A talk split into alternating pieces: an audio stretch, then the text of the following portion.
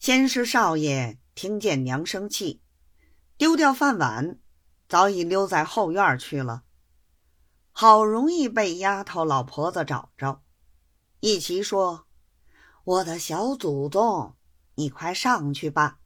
姨太太要同老爷拼命，现在不知道怎么样了。”小少爷起先还不肯去，后来被丫头老婆子连哄带骗的，才骗到上房。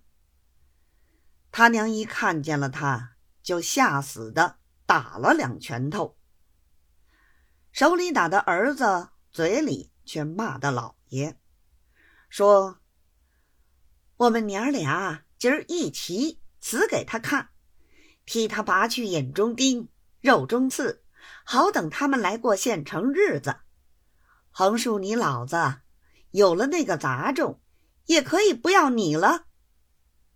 说着又叫：“拿绳子来，我先勒死了你，我再死。”儿子挨了两拳头，早已哇的哭了。傅府院本来站在廊檐底下的。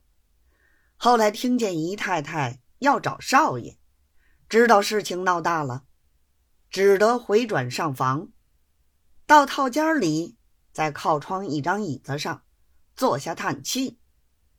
姨太太也不睬他。后来看见姨太太打儿子，又要勒死儿子，他老人家也动了真气，便气愤愤站起来说道。儿子是我养的，你们做妾妇的人不懂得道理，好歹由我管教，你须打他不得。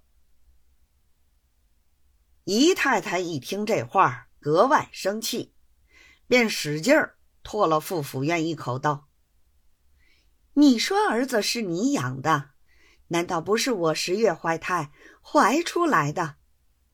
我是他的娘。”我就可以打的他。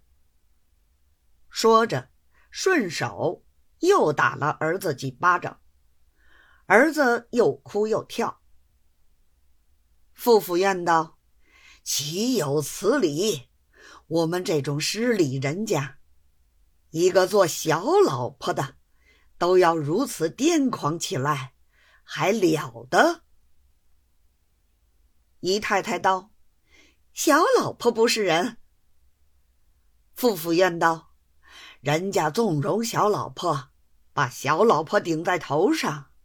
我这个老爷不比别人，我要照我的家教。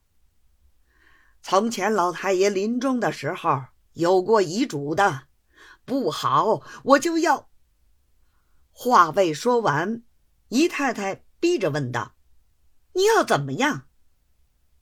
傅府院又缩住了嘴，不肯说出来。